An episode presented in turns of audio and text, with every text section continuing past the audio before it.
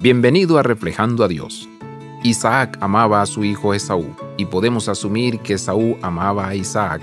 Él salió de casa y trajo alimento para su padre. Isaac amaba a Esaú.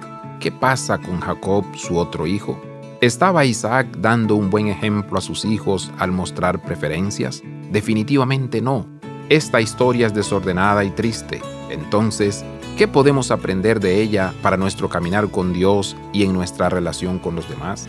En la vida no aprendemos solo de los buenos ejemplos, sino también de los malos. Las escrituras nos ofrecen buenos y malos ejemplos, algunos a seguir y otros a evitar. En este caso, vemos decisiones dolorosas que llevaron a dificultades, engaño y relaciones rotas.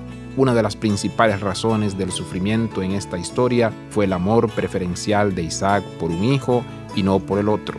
Podemos ver la paja en el ojo de nuestro vecino, pero ¿qué hay de nosotros? ¿Estamos mostrando un amor que es preferencial o condicional? ¿Hemos elegido amar a algunos pero no a otros? ¿Somos lo suficientemente sabios como para buscar la ayuda de Dios y ofrecer un amor generoso en este mundo imperfecto siguiendo a Jesús como nuestro ejemplo? Abraza la vida de santidad, visita reflejandoadios.com.